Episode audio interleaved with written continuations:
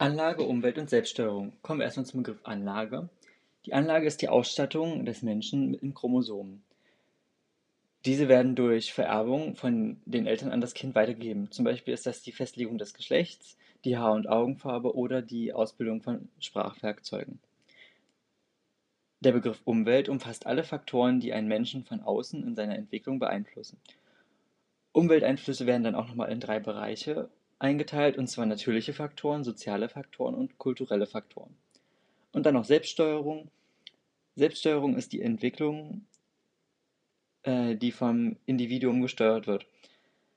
Der Vorgang wird durch den eigenen Willen in Gang gesetzt und ist, deswegen heißt es Selbststeuerung, wenn man sich selbst steuert.